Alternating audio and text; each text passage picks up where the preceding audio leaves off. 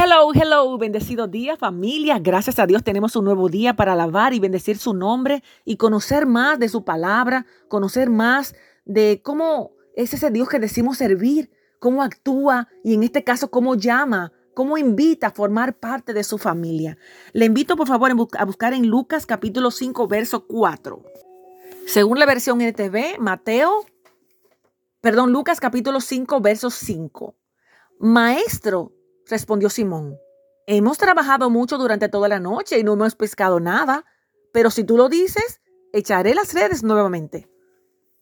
Lucas capítulo 5, verso 5. ¡Wow! Aquí Pedro, y aquí vamos a titular El carpintero aconseja a un pescador. Aquí Pedro había pasado toda la noche pescando, a lo mejor agotado, cansado tantos esfuerzos y nada. El resultado no pescó absolutamente nada. Había sido una noche muy difícil, desalentadora, tal vez muy cansado. Entonces decidió eh, sacar las redes de la agua y, solo vio que estaban vacías. Hasta que vino Jesús de experiencia de carpintero, ¿verdad? No tenía una profesión como pescador. Sin embargo, hasta que Jesús vino, subió a la barca de este Simón, Pedro, y le dio un consejo que parecía un poco tonto. Un posiblemente por respeto lo hizo por las regañadientes, pero realmente aquí el experto era Simón, Pedro, un pescador experimentado. Pedro, cansado y agotado por sus esfuerzos, obedeció a regañadientes por honrar a Jesús. ¿Quién es el pescador aquí? Pudo haber pensado, ¿verdad?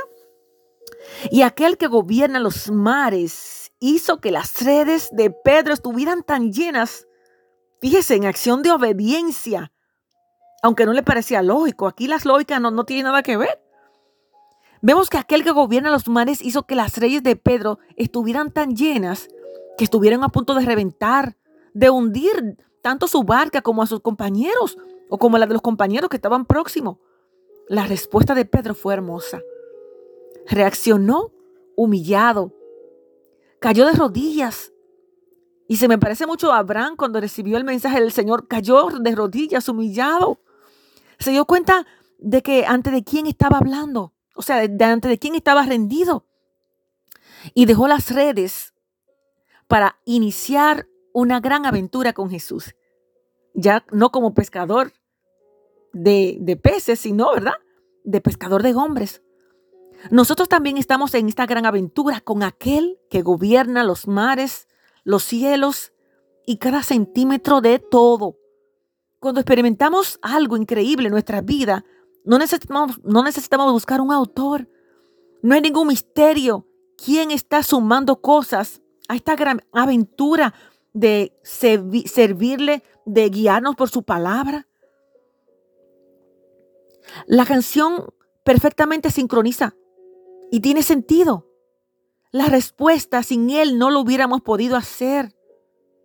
Cuando estamos en un viaje con el rey de todo, la vida se convierte en una gran aventura, con sentido, con propósito, con diseño, siempre para dar vida, esperanza, restaurar, salvar, libertar a los cautivos, echar fuera demonios, sanar a los enfermos. En su nombre es una gran aventura venir a Cristo Jesús, sí, aún con nuestras limitaciones.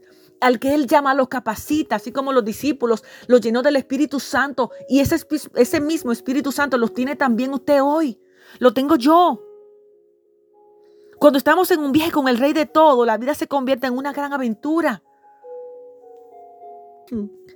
Aquel que gobierna los mares, el sol, las estrellas.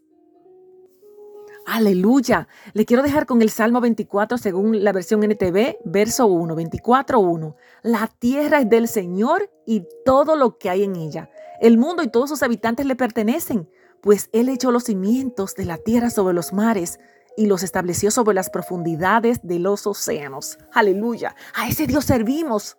A ese Dios que hizo los cielos y, la tierra, las estrellas, al que ubicó el mar donde está rodeado de montañas. Le invito a conocer más de ese Dios que decimos servir, quien tiene un plan precioso esperando por usted. Dice amén. Un carpintero aconsejando a un pescador soltando el control a Él. Bendecido día.